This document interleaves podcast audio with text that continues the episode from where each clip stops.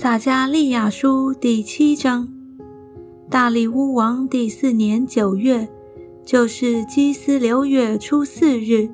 耶和华的话临到撒加利亚。那时伯特利人已经打发沙利亚和利坚米勒，并跟从他们的人去恳求耶和华的恩，并问万军之耶和华殿中的祭司和先知说。我历年以来在五月间哭泣斋戒，现在还当这样行吗？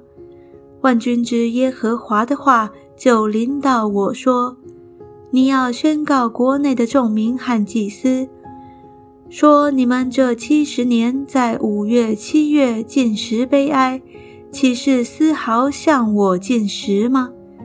你们吃喝不是为自己吃，为自己喝吗？”当耶路撒冷和四围的城邑有居民正兴盛，南地高原有人居住的时候，耶和华借从前的先知所宣告的话，你们不当听吗？耶和华的话又临到撒加利亚说：“万军之耶和华曾对你们的列祖如此说：